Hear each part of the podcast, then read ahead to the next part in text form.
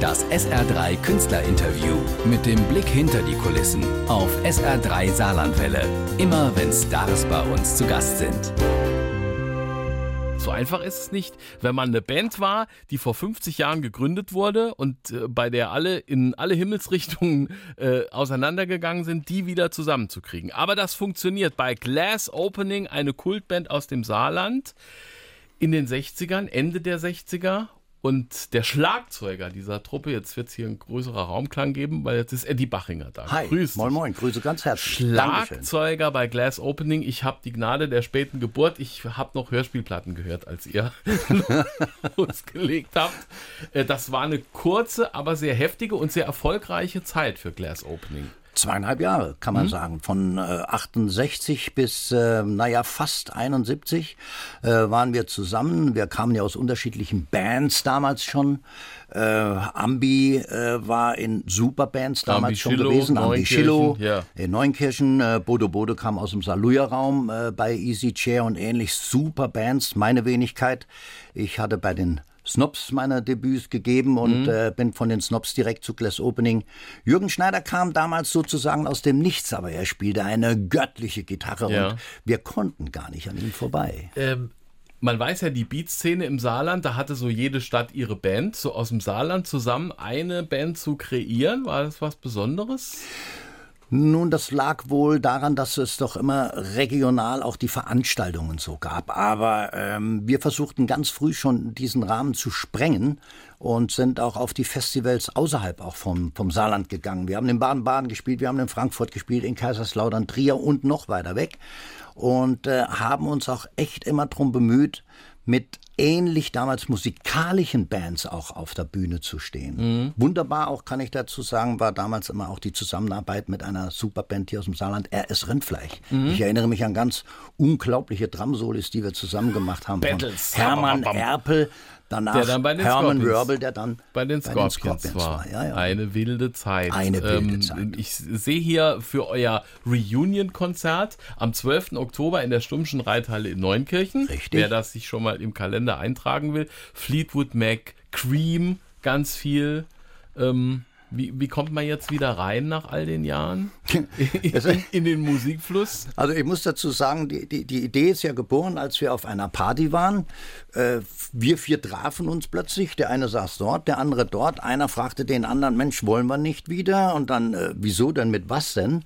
Ähm, wir waren natürlich schon einigermaßen raus. Wir haben aus diesen circa 90 bis 120 Titeln einfach mal überlegt, was könnten wir denn machen? Mhm. Es haben sich dann 24 bis 30 rauskristallisiert und gesagt, lass doch mal probieren. Ja. Und das hat geklappt. Na, ich sage mal so, Ambi und Bodo und Jürgen sind ja voll im äh, musikalischen Blut heutzutage mhm. noch.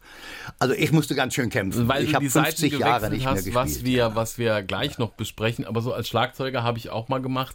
Irgendwie tun dann die Arme doch nach so ganz schnellen Beats und nach 30 Sekunden weh. Muss Finger, man trainieren. Arme, eigentlich allein die Gedanken, wie habe ich das damals eigentlich gemacht? Wie kann man so unabhängig spielen? Das ist ja sensationell, mhm. weltmeisterlich. Und heute habe ich überlegt, Jungle, Jungle, naja, man kann halt von einem 100-Meter-Läufer von damals, der das Ding in 10 Sekunden gelaufen ist, nicht heute erwarten, er wird die gleiche Zeit wieder ja. haben. Also ich werde wahrscheinlich auch ein Drum-Solo machen, ja, aber nach fünf bis acht Minuten werde ich schon nach dem Arzt oder nach dem Sauerstoffzelt rufen. Ne? 12. Oktober, jo. Glass Opening, Stummsche Reithalle Neunkirchen. Und wir haben es kurz angerissen. Eddie Bachinger hat dann Ende der 60er die Seiten gewechselt und ist in die Musikindustrie gegangen. Und da hat er ganz viel zu erzählen. Da müssen wir gleich noch ein bisschen drüber reden. Am 12. Oktober bei Glass Opening, dem 50er Jubiläum live auf der Bühne mit einem gut eingespielten dann Schlagzeuger Eddie Bachinger der dann ähm, dem Musikgeschäft von der einen Seite den Rücken gekehrt hat damals. Du bist zu einer Plattenfirma gegangen, auf die andere Seite sozusagen. War das? Die andere Seite. Ich war musikalisch natürlich äh, nach wie vor äh, weiter im Spiel äh, durch meinen wunderbaren Freund damals Manfred Sechsauer, der mir ermöglicht hat, zur CBS zu kommen äh, bin ich dort in die Fänge einer gigantischen Plattenfirma geraten. CBS sozusagen. war so eine CBS, der amerikanischen Columbia Plattenfirmen. Broadcasting Systems, heute ist das Sony. Ja, John Und- Denver, Neil Diamond, wer äh, alles. Janis Joplin, Santiano, Chicago, Blood, Sweet and Tears und so weiter. Ich war dann nachher für das nationale Produkt zuständig, so Gruppe wie Lake oder auch Costa Cordalis äh, war ich da zuständig. Ich konnte äh, mit äh, eine Freundschaft mit Travi Deutscher da beginnen und wir haben einen wunderbaren Riesenhit äh, äh, kreieren können und äh, Silverbird Tina Renford war das übrigens.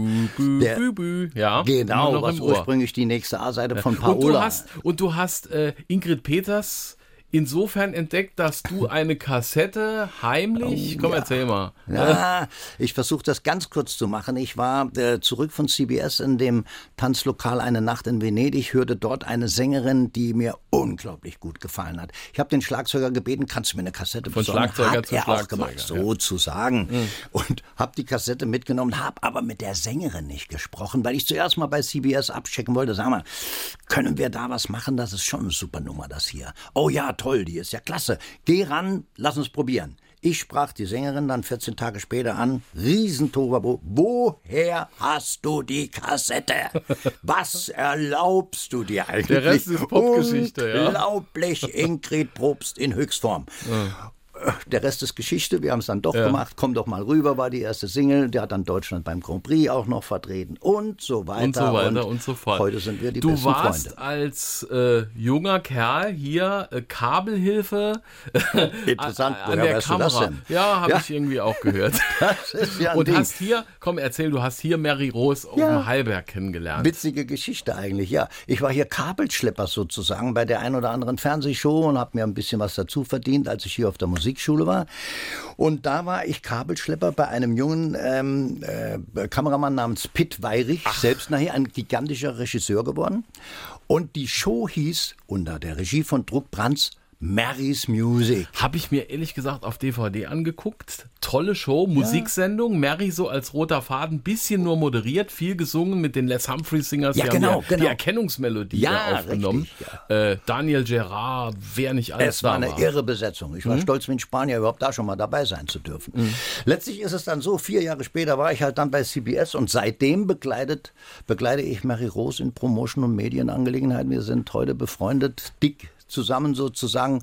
Wir sind genau acht Tage auch voneinander geboren. Und da kann nichts Das schiefgehen. Aber geboren wunderbar. die ganze Freundschaft auch hier beim Saarländischen Rundfunk. Wo Mary auch immer, wenn sie hier ist, nostalgische Gefühle sofort äh, Ja. aktiviert und sich Wunderbare freut. Frau. Toll. Eddie, wir müssen uns vertagen auf Alles gut. irgendwann mal ausführlich, weil du hast so viele äh, Stars erlebt und so viel auch mitbekommen. Jetzt gucken wir dich live mit dem Drum-Solo. Acht Minuten, hab, wir stoppen Ja. nach, ob es dann soweit ist. Class Opening am 12. Oktober. Stummsche Reithalle Neunkirchen. Bedanke mich herzlich. Danke, Eddie. Das SR3 Künstlerinterview mit dem Blick hinter die Kulissen auf SR3 Saarlandwelle. Immer wenn Stars bei uns zu Gast sind.